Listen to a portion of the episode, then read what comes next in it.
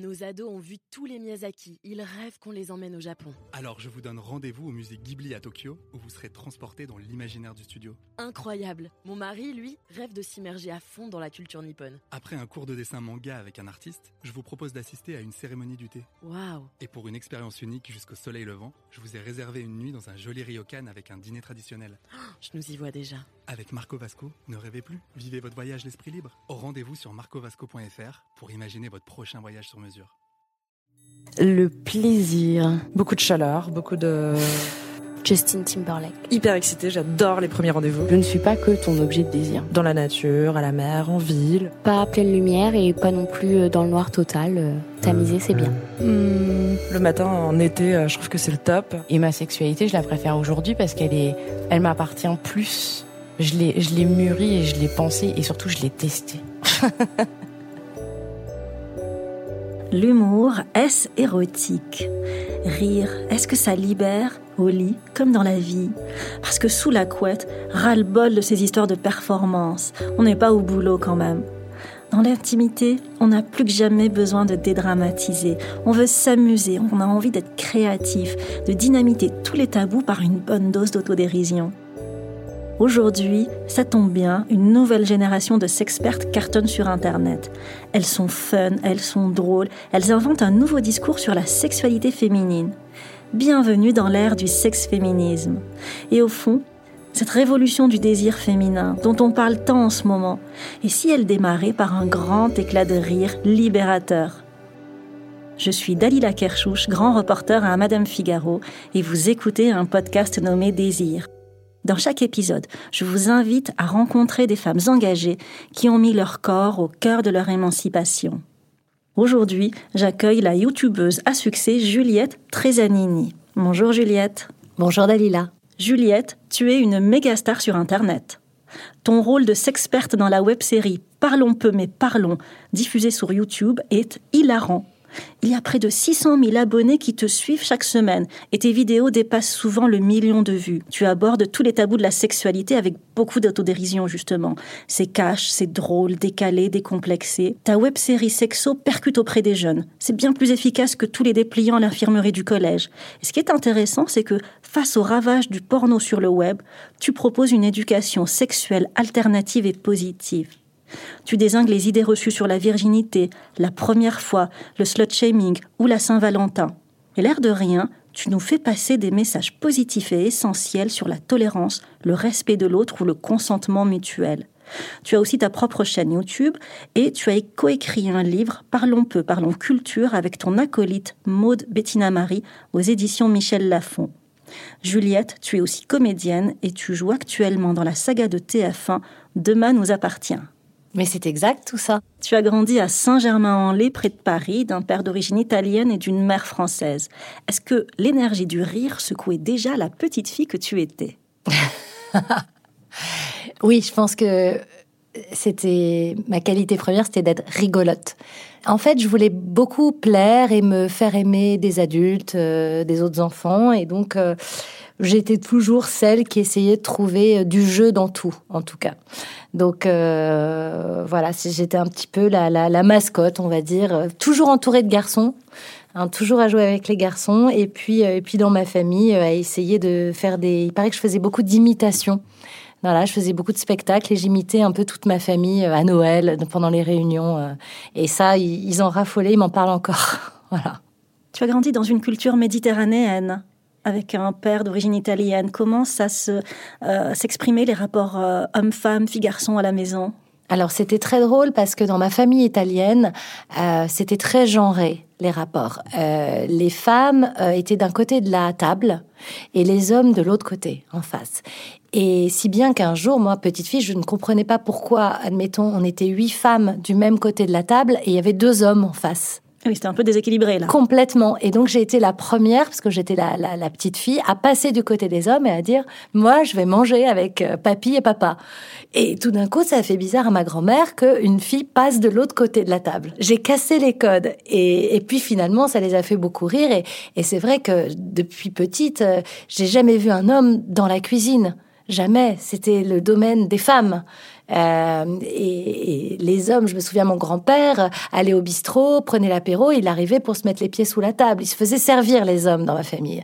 Et je pense que dès petite, je me suis beaucoup interrogée là-dessus. Quel rapport au corps et à la féminité ta mère t'a-t-elle transmis? Alors c'est marrant parce que ma mère m'a transmis des idées Ma mère m'a transmis des concepts, euh, du savoir, le, le, goût de lire, le goût de d'étudier, de faire des grandes études. J'ai un bac plus 5 en économie et gestion, mais on n'a jamais vraiment parlé du corps et du physique. J'ai l'impression que dans ma famille, c'est complètement euh, anecdotique. Et du coup, euh, j'ai jamais ni parlé de sexualité avec mes parents, ni, par, ni accordé de l'importance au physique. Et comment tu as vécu justement alors à l'adolescence la transformation de ton corps? Très mal je, me disais tout d'un coup, tiens, je suis plus à l'aise avec mon corps qui était euh, qui était en train de changer. Euh, mes règles, je les ai pas forcément très bien vécues parce que j'avais pas eu l'opportunité de vraiment en parler avec mes parents.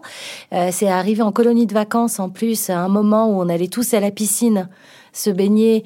Et du coup, moi, je me suis retrouvée avec ça. J'étais honteuse, c'est-à-dire que je pouvais plus me baigner, mais en même temps, je me faisais engueuler parce que je faisais pas l'activité commune.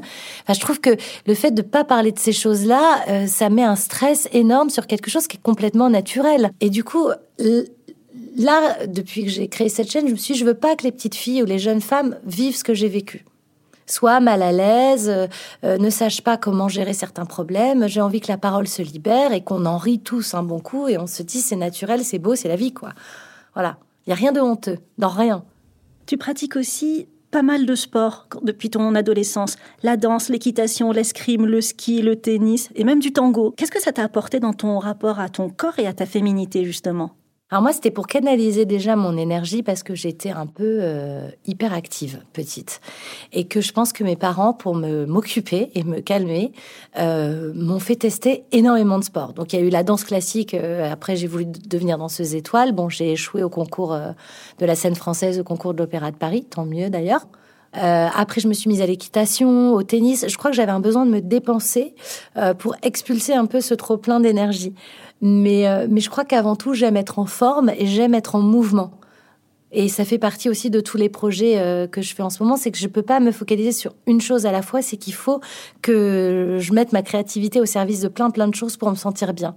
Depuis que je suis à 7, donc sur la série Demain nous appartient, euh, comme je suis loin de ma famille, enfin de mon amoureux et de mon petit garçon, le soir, je trouvais les soirées, surtout les soirées d'hiver, un peu longues. Et j'ai poussé une porte et je suis rentrée dans ce club de boxe et j'ai rencontré Jérôme Narcisse qui est mon coach et il m'a dit bah écoute je vais t'entraîner une heure une heure et demie par jour en sortant de tes tournages ça va te faire un bien fou. Et au-delà de ça je crois que ça m'a fait une un déclic au cerveau c'est-à-dire que j'ai aussi beaucoup évolué dans ma manière de voir les choses. Donc c'est à la fois c'est un défouloir physique et en même temps psychologiquement ça a enlevé plein de blocages.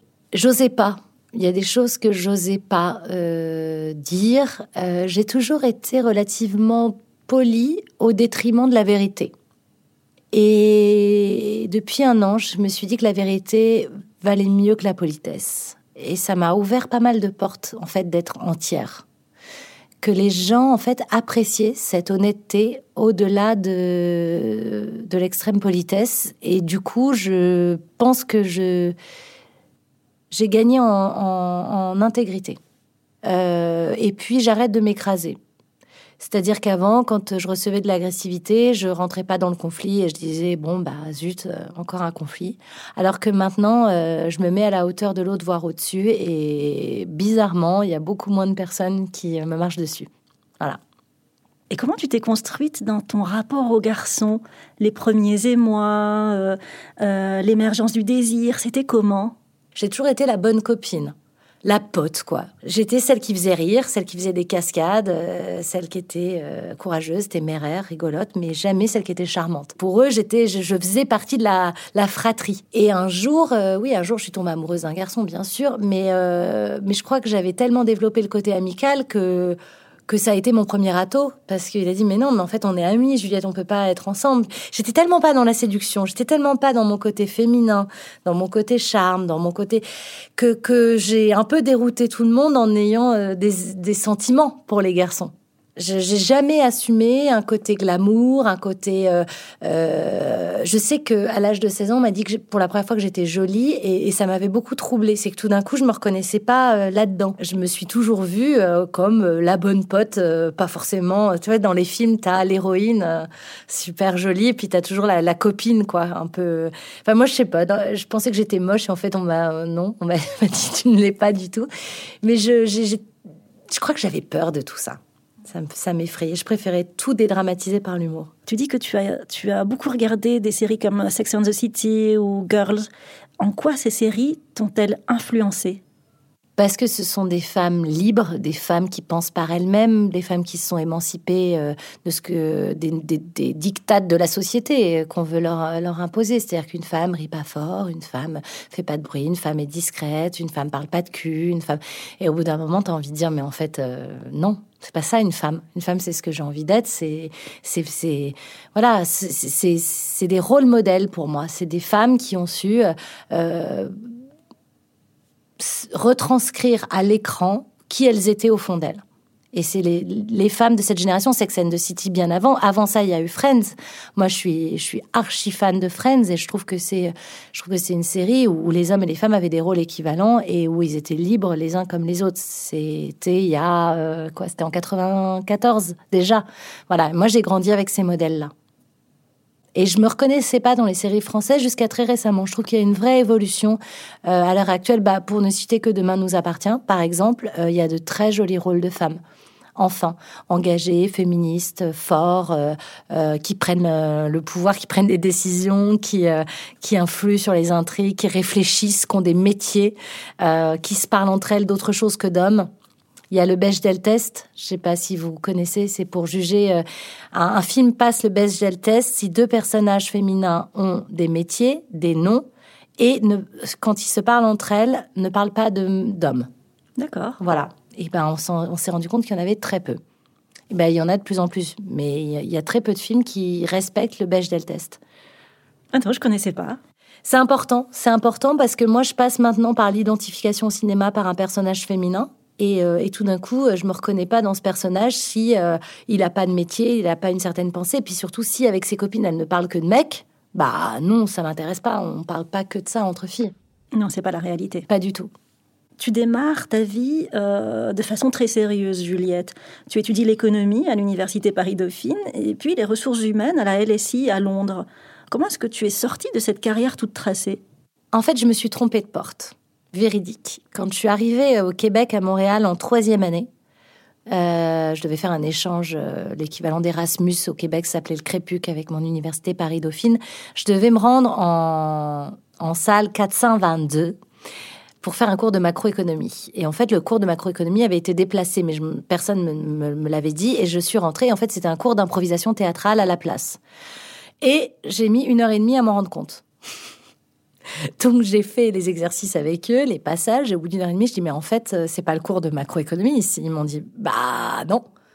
Je dis bah en fait, je me suis trompée de salle. Et ils se sont dit mais cette fille est barge. Euh, en plus de ça, elle est sympa, elle est marrante avec son accent français parce que pour eux, on a un accent très bourgeois et tout ça. Et ils avaient pas de fille. Et ils m'ont dit écoute, reviens. On est en train de monter une troupe qui ensuite va s'appeler les Cravates Club, qui est maintenant très connue au Québec. Et donc j'ai fait partie des premiers pas des Cravates Club. On a écumé les bars euh, de la rue Saint-Denis. euh, on a, on a, on a joué même dans des, universités. Après, moi, je suis rentrée à Paris, mais ça m'a donné le virus. C'est-à-dire que c'était trop tard pour moi de repartir en arrière. Je voulais être comédienne. C'était trop bien. Donc j'ai terminé mes études par principe parce que j'avais déjà trop entamé. J'avais fait trois ans, il m'en restait plus que deux. Bon, mais euh, mais je savais qu'à la fin de la, ma cinquième année, j'irais faire les cours Florent et je partirais dans cette voie-là. Et Paul, qui est ton amoureux que tu as rencontré le premier jour de, de ton arrivée au cours Florent. Premier jour, Ah, raconte-moi. euh, j'arrive en retard dans les échéances. J'avais deux mois de retard et du coup, on me donne une scène en me disant euh, vous passez euh, en fin de semaine devant François Florent pour la première évaluation. Donc tiens ta scène. J'ai même pas pu la choisir. Prends-toi un partenaire, travaille là, mais il faut pas que tu rates cette échéance parce que ça te permet de d'ensuite euh, avancer au, au, au fil de l'année. Donc je me suis assise, j'ai commencé à lire la scène et à côté de moi il y avait ce garçon que je ne connaissais pas. Et je, lui ai demandé est-ce que tu veux bien être mon partenaire? J'ai une semaine pour euh, la passer devant François Florent et devant tout le comité, le jury de, de l'école. Il m'a dit ok. Mais il s'avère que c'était une scène de se souvenir des belles choses avec Isabelle Carré et Bernard Campan. De Jabou Bretman. Voilà. Et à la fin, ils s'embrassent. On n'a pas entendu euh, le prof dire couper. Voilà, pour la petite histoire. Donc tu entres au cours Florent et jouer et monter sur scène. Pourquoi c'était important pour toi en tant que femme? Alors c'était pas en tant que femme et c'est ça qui est très intéressant, c'est que j'ai jamais fait les choses en tant que femme jusqu'à très récemment, jusqu'à euh, le fait d'avoir une communauté. Avant ça, je me voyais pas femme. C'est ça qui est intéressant, c'est que c'est que pour moi ma vie n'était pas genrée. Je voyais pas la, vie euh, sous, sous le prisme du genre. Donc j'ai monté mes premières pièces, fait mes premières mises en scène, créé ma première compagnie théâtrale. On est parti à Avignon, on a fait des tournées un peu partout. Et, euh, et je choisissais pas spécialement des pièces féministes ou des pièces engagées dans ce sens-là, euh, parce que je n'avais pas encore vu le problème. J'avais pas encore vu les barrières. Et puis petit à petit, quand je suis devenue auteur et que je me suis rendu compte que la place des femmes dans les médias était restreinte, la place des femmes dans le monde, bien évidemment, mais, mais que c'était, pauvre en, histoire, en, littérature, alors qu'elles elles étaient là, elles étaient, mais elles avaient été comme effacées de l'histoire, en fait, que tout d'un coup, il y avait tout un truc un peu obscur. C'est là où je me suis rendu compte que c'était nécessaire de prendre la parole en tant que femme. Et surtout quand j'ai vu que plein de jeunes filles me suivaient, je suis beaucoup plus suivie par les femmes je me suis dit, mais en fait, j'ai une certaine responsabilité, maintenant que j'ai une communauté, de faire un peu péter ce que je voulais faire péter quand j'avais six ans à table avec euh, ma grand-mère et toutes les femmes d'un côté de la table et les hommes de l'autre. Et ben, c'était à moi de le faire maintenant à travers mes chaînes YouTube. Donc, c'est là où je me suis dit, maintenant que j'ai ça, bah, autant que ça serve à quelque chose. Est-ce que toi-même, tu as été confrontée au sexisme dans ce milieu du théâtre, personnellement? Alors oui, je l'ai ressenti parce que quand j'ai commencé à faire du théâtre, on m'a dit Ah, toi, tu peux y arriver parce que tu es assez jolie. Je voyais pas le rapport. Donc j'ai senti. Par contre, dépêche-toi, hein, parce que tu as déjà 23 ans, donc euh, horloge biologique. C'est-à-dire que euh, c'est très compliqué. Le métier de comédienne pure. Euh, alors, j'ose espérer que ça va changer, mais effectivement, il faut percer jeune, très jeune quand on voit euh, les Sophie Marceau, les Marion Cotillard, etc., elles ont commencé très tôt quand même. Et qu'après, il y a un âge critique où tu n'es plus forcément euh, intéressante à l'écran. Euh, il y a aussi le, gap des, enfin après 45 ans, de 45 à avant de devenir une grand-mère, ben t'es plus visible parce que soi-disant plus désirable. Et tout ça, on te le dit dès le départ. Et du coup, on te fait vraiment comprendre que faut être jeune et jolie. Donc oui, tu commences à sentir un peu le, sexisme. Et après de nombreux castings, tu décroches en 2012 un rôle dans la série Bref. Tu joues l'ex de Kian Kojandi. Bref, c'était un nouveau ton. Et je le savais pas à l'époque, mais euh, effectivement, euh, j'ai eu, eu, je pense, une intuition très forte, c'est que je prenais mon train pour aller au festival de Saumur jouer une pièce de théâtre pendant tout l'été. Et au moment où je monte dans le train, je reçois un coup de fil en me disant euh, Kian Kojandi veut te voir pour des essais. Euh, c'est cet après-midi. Et je dis oui, alors que j'étais clairement euh, en train de m'installer dans le train. Et euh, je connaissais pas ce garçon, mais j'ai dit oui. J'ai même pas hésité une seconde. Je suis sortie du train. Je suis arrivée au casting directement avec mes bagages, sans avoir rien préparé. On a fait des impros. Et j'ai pris le train du soir, donc je suis juste arrivée une demi-journée en retard, mais le spectacle n'avait pas commencé. Et le lendemain, il m'a appelé pour me dire c'est toi. Et ça a changé complètement ma carrière, donc euh, j'ai bien fait. Tu as écouté ton intuition. Première fois de ma vie où il y avait zéro doute. En plus, ça a été extrêmement compliqué parce que je jouais à Saumur le soir, la journée, euh, du coup, je... parce que le, tournage a démarré deux semaines après. Donc, du coup, j'ai dû jongler entre ces deux actualités du moment, mais ça me paraissait comme une évidence, en fait. Il fallait que je le fasse. Je me suis même pas posé une seule fois la question. Je pensais pas que ça allait être le succès c'est devenu, parce que aussi bien ça aurait pu être un, projet, euh, un pilote d'une série qui ne voit jamais le jour, comme il y en a des centaines, mais non. Et c'est sur le tournage de Bref que tu rencontres Maude, ton acolyte de Parlons peu mais parlons. Comment vous êtes rencontrés? On attendait pas mal parce qu'en fait, on, nous convoquait tôt le matin et puis euh, on avait nos scènes, mais qui étaient euh, ça pouvait être en fin de journée, par exemple. Mais ils avaient besoin d'avoir un peu tous les comédiens là, euh, tout le temps euh, auprès d'eux. Donc, du coup, on avait euh, une pièce où on attendait tous avec une table régie. On était bien avec des canapés. Et du coup, on a tous beaucoup sympathisé. Et j'ai trouvé Maude extrêmement drôle. Elle écrivait déjà à l'époque, elle était auteure, elle, depuis plus longtemps que moi. Et on s'est dit, tiens, si on écrivait un sketch pour rentrer dans... À l'époque, c'était la troupe à Palmade. Et on, s'est mis à écrire un sketch, puis deux, puis trois, puis on s'est dit mais non, on devrait faire en fait une, série, une, web série, ça serait génial. Et en fait, dans les moments d'attente de la série Bref, on commençait à avoir plein, plein, plein d'idées qui étaient en fait les prémices de euh, parlons peu mais parlons.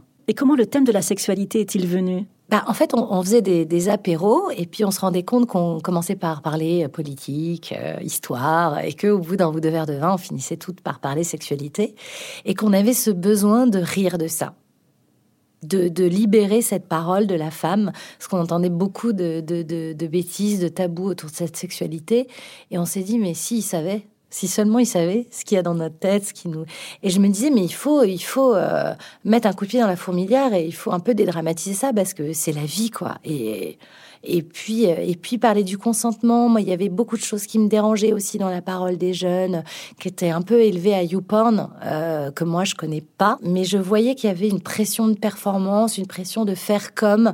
Et je me disais, mon Dieu, ils vont pas être heureux, ils vont passer complètement à côté de leur corps, de leur désir, de leur connexion à l'autre.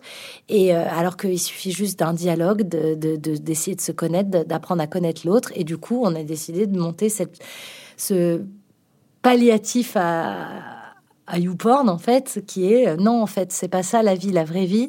C'est plus des gens normaux qui, qui, ont un, qui sont dans le consentement mutuel, qui sont dans le dialogue, qui sont dans, dans et oui, il y a des looses sexuelles, et oui, tout le monde n'est pas performant, et oui, tout le monde ne, ne fait pas l'amour 15 fois par nuit, chacun a ses problèmes, et c'est pas grave.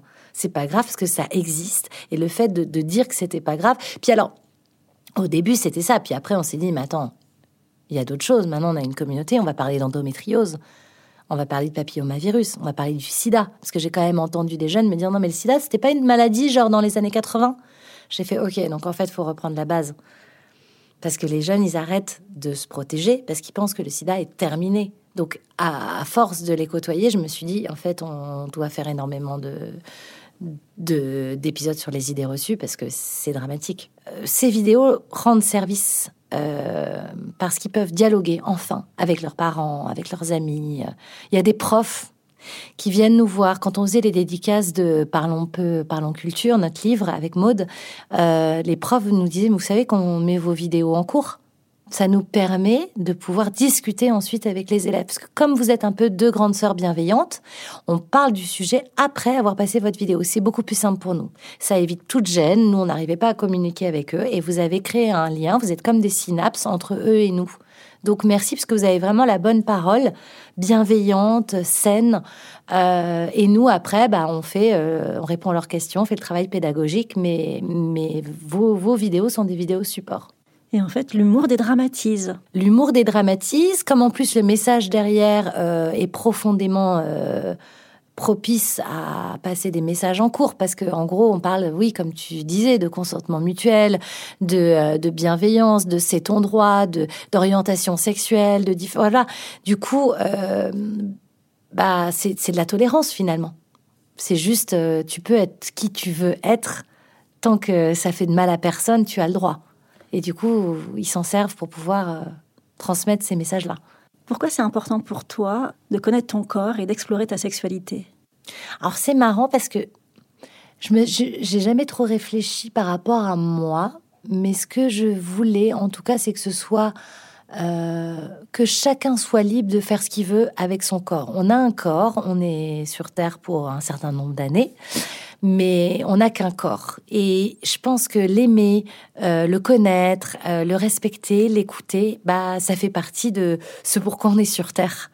Et, euh, et c'est tout un travail qui peut être intéressant, tout comme essayer de se connaître quand on fait une psychanalyse, par exemple, bah aussi essayer de se comprendre, de se toucher, etc., pour, pour essayer de voir comment on fonctionne et, et d'aimer tomber en amour avec soi. On parle beaucoup actuellement de sexe-féminisme, de sex-powerment, d'émancipation des femmes par la sexualité. Est-ce que ces mots te parlent et de quelle manière est-ce qu'ils résonnent en toi? Je pense que ça, ça, ça, en tout cas, ça va faire du bien à tout le monde parce que cette pression aussi, je vais revenir un peu aux hommes pour, pour répondre à ta question. Je trouve qu'en fait, c'est pas toujours évident non plus d'être un homme parce que ils avaient toute la charge de d'entretenir le désir, d'assurer, d'avoir toujours envie. On dit un homme a toujours envie, c'est faux. Un homme n'a pas toujours envie. Enfin, et du coup, la femme était plus passive et se disait ah bah tiens il m'a pas sauté dessus, ça veut dire qu'il me désire plus parce que je suis moins belle, moins jeune ou c'est pas comme au début. Non, pourquoi est-ce qu'on ne se parle pas clairement quand une femme peut avoir envie? ça fait pas d'elle une nymphomane que de dire chérie j'ai envie de toi ah bah d'accord essayer de se rejoindre ou essayer de commencer à entreprendre quelque chose parce que nous on nous a pas appris à entreprendre pour finir, Juliette, parlons peu, mais parlons de toi. Quel est ton plus grand fantasme, ton fantasme le plus fou? Redécouvrir le corps de mon homme chaque fois comme si c'était la première fois. Ne jamais me lasser. Ça, c'est mon fantasme. Merci Juliette. Merci beaucoup de m'avoir invitée. J'étais ravie. et merci de nous avoir écoutés. Découvrez sur YouTube la géniale et hilarante web-série Parlons peu mais parlons ainsi que la chaîne perso de Juliette Trezanini. Je suis Dalila Kershouch et vous venez d'écouter Désir by Madame Figaro. Suivez-nous et abonnez-vous à l'émission sur toutes les applications de podcast iTunes, Deezer, SoundCloud, YouTube et Google Podcast. Vous pouvez aussi suivre Madame Figaro sur Facebook, Twitter, at Madame Figaro et sur Instagram, at Madame Figaro FR. Ce podcast Madame Figaro est réalisé avec Louis Média. C'était le dixième et dernier épisode de la première saison de Désir. Un grand, grand merci de nous avoir suivis. Et d'ici là, n'oubliez pas, écoutez vos désirs.